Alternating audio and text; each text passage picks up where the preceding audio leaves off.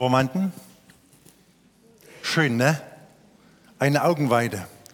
Wir kommen jetzt zum langweiligen Teil des Gottesdienstes, die Predigt. Könnt ihr ein bisschen die Konformanten angucken. Gnade sei mit euch und Friede von Gott, unserem Vater und unserem Herrn Jesus Christus. Amen. Wir haben miteinander den Psalm 23 gebetet und wenn man der Überlieferung glauben darf, hat ihn der König David geschrieben, etwa 1000 vor Christus. Dieses Bibelwort ist also 3000 Jahre alt. Und ich bin immer fest davon überzeugt, dass der König David diesen Psalm am Ende seines Lebens geschrieben hat. So ein Rückblick, weil er gesagt hat, Gott im Himmel durfte mein Hirte sein und deswegen habe ich das alles erlebt, was in diesem Psalm aufgeschrieben ist. 1000 Jahre später sagt Jesus den Menschen und hält eine Predigt, wir können sie in Johannes 10 nachlesen, und da sagt er, ich bin der gute Hirte. Ich kenne meine Schafe und sie kennen mich. Unsere Gottesvorstellung wird geprägt von Kultur, Kindheitserfahrungen und Bibel.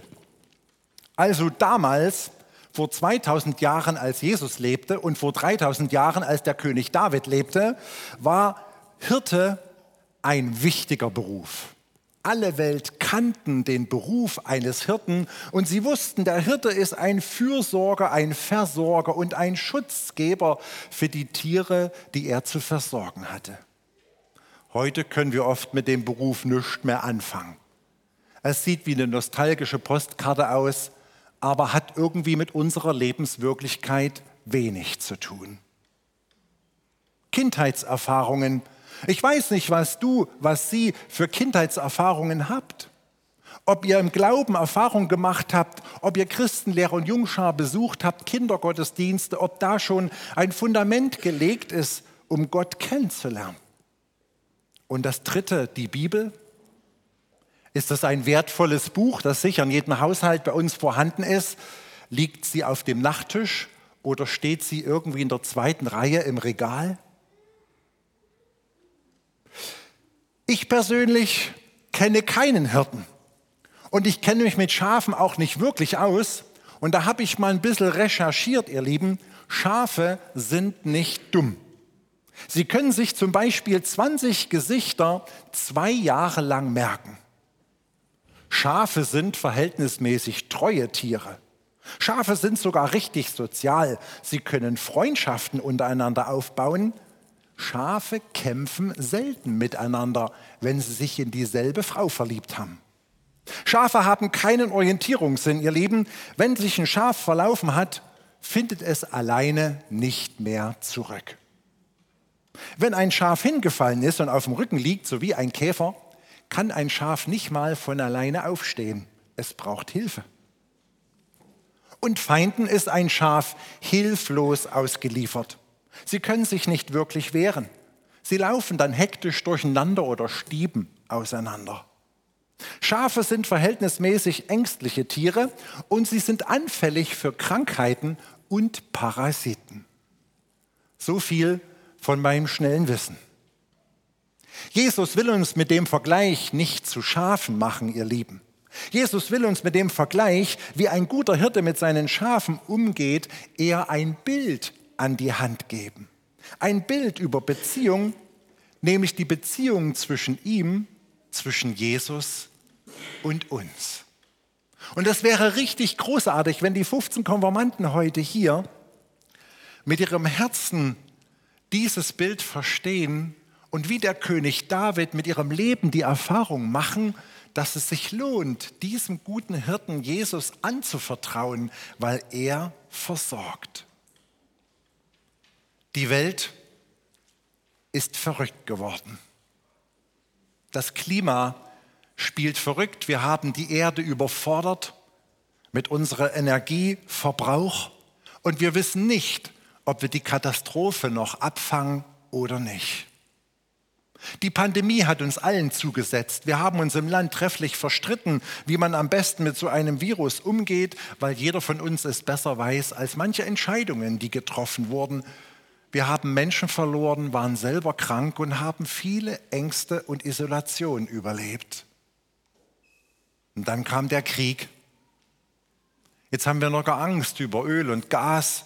Wird das Energie überhaupt reichen für unser Land? Wie wird das werden? Können Menschen sich beherrschen? Können sie sich an Verträge und Grenzen halten? Kann man sich noch auf Abmachungen und Unterschriften verlassen? Wem kann ich vertrauen? Dem Internet? Da wäre die Frage, welcher Seite schenke ich Vertrauen? Den Politikern? Hm, da geht bestimmt die Meinung auch bei uns auseinander. Kann ich der Kirche vertrauen? Na ja, vielen Dank für deine Antwort. Wissenschaftlern, können wir Wissenschaftlern vertrauen? Bleibt auch schon wieder die Frage, welchem Wissenschaftler? König David sagt, der Herr ist mein Hirte, nicht Politiker, nicht Wissenschaftler. Der Herr ist mein Hirte, der mich versorgt und der mir Schutz gibt. Und das habe ich meinem Leben erfahren. Und Jesus bietet sich dann selber an und sagt seinen Zuhörern, ich bin der gute Hirte. Ich kenne meine Schafe und meine Schafe kennen mich. Mal ehrlich, ich hab's übelst gern, wenn sich jemand um mich kümmert, besonders wenn ich Männerschnupfen habe und mich versorgt. Aber ich höre nicht gerne auf andere. Ich gehe so gerne meine eigenen Wege. Und du? Ich höre auf so viele Stimmen. Auf meinem Handy habe ich so gewisse Nachrichten-Apps, die mich immer zwingen, da drauf zu tippen und wieder das Aktuellste zu lesen, was da in der Ukraine passiert, wie wieder die Zahlen sind. Und ständig bin ich beschäftigt, da zu lesen. Aber auf die Stimme Jesu, auf das Wort Gottes, das der gute Hirte geschrieben hat, die Bibel, da lese ich oft wenig. Warum folgen wir so oft den vielen Stimmen dieser Welt? Ist es Neugier? Genießen wir die Ablenkung? Sind andere Stimmen praktischer als die Bibel und Gottes Stimme, die Stimme des guten Hirten? Ist sie unter unseren Freunden vielleicht anerkannter oder auch gesellschaftsrelevanter als die Stimme, die uns Gott durch die Bibel entgegenbringt? Vier Gedanken habe ich mitgebracht. Mal gucken, ob ihr euch irgendeins merken könnt. Erstens, auf die Beziehung kommt es an. Ihr lieben Beziehungen haben wir im Leben immer und Beziehungen sind etwas Bewegliches, etwas Verletzliches, etwas, das Veränderungen unterliegt. Beziehungen können sich nämlich vertiefen oder auch auseinanderleben, abflachen oder sich gar verlieren. Das gilt für Freundschaften, das habt ihr vielleicht auch schon mal erlebt. Das gilt für Klassenkameraden und Arbeitskollegen das gilt auch für meinen Ehepartner. In Beziehungen muss man investieren, weil sie bleibt nicht automatisch intensiv. König David sagt, der Herr ist mein Hirte. Und Jesus sagt, meine Schafe. Da ist also von einer Beziehung die Rede zwischen Mensch und Gott, zwischen Jesus und mir. Wie sieht deine Beziehung zu Jesus aus? Hat sie sich in den letzten Monaten vertieft und entwickelt? Hat dir der Konformantenunterricht geholfen, mit Jesus eine Beziehung aufzubauen, dem guten Hirten zu vertrauen? Ist sie tiefer geworden? Haben vielleicht die Pandemiezeiten und die schlechten Nachrichten sogar zu einer Vertiefung des Vertrauens in Gott geführt? Oder ist sie eher flacher geworden? Was kannst du tun, um deine Beziehung zu dem guten Hirten Jesus zu intensivieren, zu vertiefen, wiederzubeleben? Mein zweiter Punkt, Vertrauen ist wichtiger als Verstehen. Also ein Schaf weiß nicht, was der Hirte denkt. Ein Schaf kennt auch nicht die Schuhgröße seines Hirten.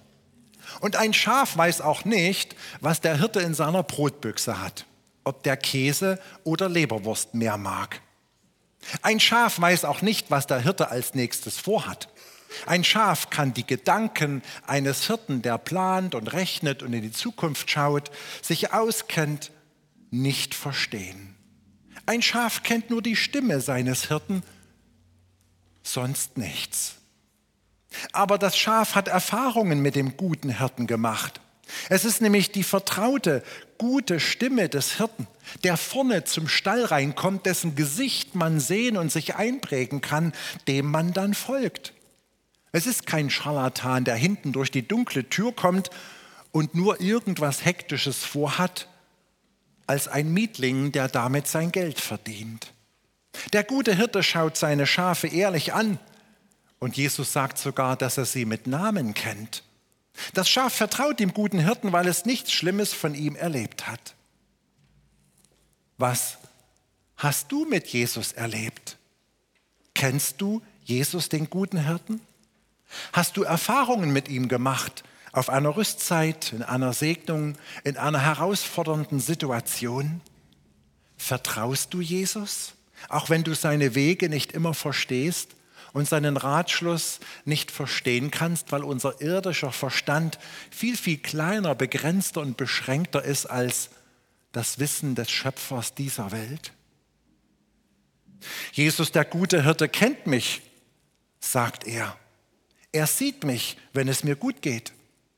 Er sieht mir auch an, wenn es mir schlecht geht. Und er sieht, wenn ich durch ein finsteres Tal muss und dass ich da Trost und Erwartung, äh, Ermutigung brauche, damit ich durchhalte, bis am anderen Ende wieder frisches Gras und Wasser zu finden ist. Die Bibel ist voll davon. Da haben wir Adam und Eva im Paradies, die von der verbotenen Frucht gegessen haben aber der Vater, Gott, kommt ins Paradies und fragt Adam, wo bist du? Rede mit mir über deinen Fehler, dass ihr nicht auf meine Stimme, sondern auf die Stimme der Schlange gehört habt. Zwei Seiten weiter erschlägt Kain seinen Bruder Abel. Und wieder kommt Gott und fragt den Kain, warum guckst du so traurig drein? Wo ist dein Bruder Abel?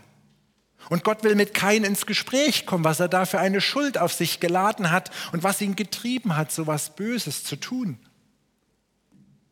Auch im Gleichnis des verlorenen Sohnes haben wir miteinander gelesen, wie der Vater dem Sohn entgegenläuft, der das ganze Erbe verprasst hat und wieder nach Hause findet. Aber auch zu dem großen Bruder, der aus Neid nicht mitfeiern möchte. Mit beiden redet Gott. Genauso kommt Gott auch zu dir und fragt dich, warum du nicht glauben kannst, warum du ihm nicht vertrauen willst, warum du die Dinge der Bibel nicht verstehen kannst. Du darfst mit Gott ins Gespräch kommen, denn er sieht dich, er kennt dich, er ist für dich. Und der gute Hirte sieht auch, wenn Veränderungen dran sind.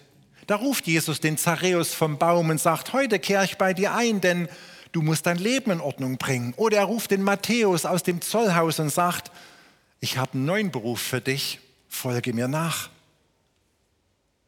Vielleicht ruft der gute Hirte auch dich in seine Nachfolge, wenn Veränderung in deinem Leben dran ist. Vertraue diesem Jesus. Er hat Gutes vor.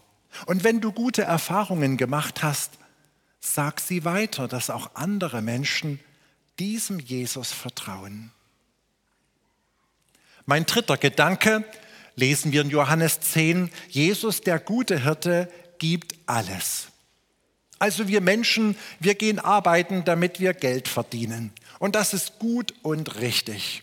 Wir machen unseren Job und überlegen, was habe ich davon, was springt für mich dabei raus, dass auch in der Waagschale etwas landet. Der gute Hirte sagt aber, ich arbeite nur für dich. Ich mache das nicht für Geld, wie ein Hirte, der angestellt ist, um mal auf fremde Schafe aufzupassen, sondern ihr gehört mir und ich gebe alles.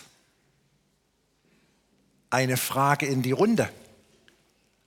Was lernt eine Feuerwehrfrau und ein Feuerwehrmann als allererstes? Was ist die wichtigste Lektion, die eine Feuerwehrfrau und ein Feuerwehrmann als allererstes lernt? Bitte? Richtig. danke dir. Selbstschutz. Es nützt ja niemanden, wenn der Feuerwehrmann ohne Maske in das brennende, verqualmte Haus rennt und dann aufgrund von Sauerstoffmangel und äh, übersättigter Luft umfällt und dann bewusstlos daliegt. Dann kann er niemandem helfen und macht seinen Kollegen noch viel, viel Mühe und Arbeit. Selbstschutz ist das Wichtigste. Und wisst ihr, was Jesus sagt? Jesus fährt ein ganz anderes Programm. Der gute Hirte sagt nämlich, kein Selbstschutz. Er sagt, ich gebe mein Leben für meine Schafe. Ich werfe mich dem Wolf und dem Bär entgegen. Ich kämpfe für meine Schafe, damit sie leben. Ich sterbe am Kreuz für alles, was uns von Gott trennt, damit nicht wir die Hölle durchmachen müssen, dem Teufel nicht begegnen müssen, sondern ewiges Leben haben. Wer dem guten Hirten Jesus vertraut, der erlebt ein völlig anderes Programm, als Menschen überhaupt geben, als Menschen überhaupt leben könnten. Jesus will sagen, ich denke nicht an mich, sondern an dich. Ich schenke mich dir. Das Leben hier ist nicht das Letzte, es ist nur das Vorletzte. Jesus eröffnet dieser brüchigen Welt und mir mit meinem brüchigen und verletzlichen und endlichen Leben eine Ewigkeitsperspektive. Der gute Hirte denkt weiter. Und mein letzter Gedanke, nahe dran ist am sichersten. König David hat es erlebt. Ich kann mich nicht wirklich auf Menschen und Mächte verlassen, auf Abmachungen und Gesetze. Der Herr ist mein Hirte. Wenn ich mich mit meinem Leben Gott anvertraue, dann habe ich das alles erlebt, dass er mich versorgt und trägt. Und damit ermutigt uns der König David, es ihm gleich zu tun. Und Jesus sagt, ich bin der gute Hirte. Ich kenne meine Schafe und die meinen kennen mich. Und wenn sie mir vertrauen, begleite ich sie weiter als bis zu den letzten Tagen des Lebens, sondern auch durch den Tod hindurch in eine ganze Ewigkeit bei Gott. Es gibt nur eins, nahe am Hirten ist es am sichersten. Komm. Und wenn es deiner inneren Seele und deinen Vorstellungen entspricht, lass dich rufen und krieche unter seinen Mantel. Kuschel dich bei Jesus ruhig mal ran, wirf dich an seinen Hals und sage, Jesus, ich habe Angst trag mich ein Stück des Lebensweges, halt mich, bis ich wieder Mut habe.